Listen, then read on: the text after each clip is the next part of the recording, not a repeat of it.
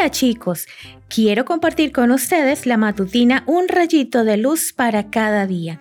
Hoy escucharemos el sacrificio. El Señor ha dicho, puesto que has hecho esto y no me has negado a tu único hijo, haré que tu descendencia sea tan numerosa como las estrellas del cielo y como la arena que hay a la orilla del mar.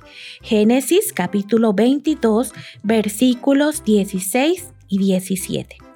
Imagínate que un día despiertas temprano, cuando está amaneciendo, y tu padre te dice, hijo, vamos a salir de viaje. Tú te emocionas muchísimo y le preguntas a dónde vamos y en qué vamos a viajar.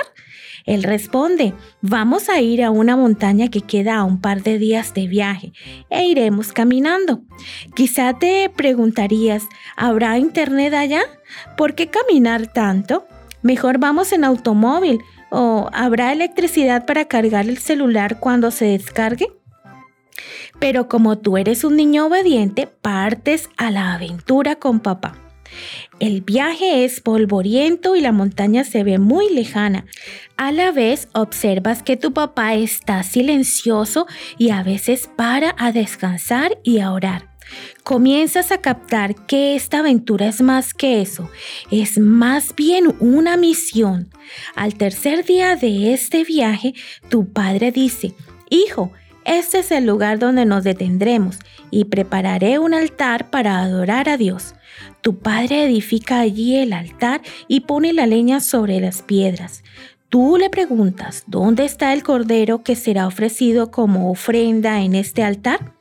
Luego de un momento tu padre te explica que Dios le ordenó hacer este sacrificio y te pone sobre la leña. Estoy segura de que gritarías. ¿Por qué? Que alguien me ayude. No creo que te suceda algo así. Sin embargo, esta fue la historia de Isaac. Es impresionante no solo porque muestra la fe total de su padre Abraham en Dios, sino que también muestra la gran fe y obediencia de Isaac.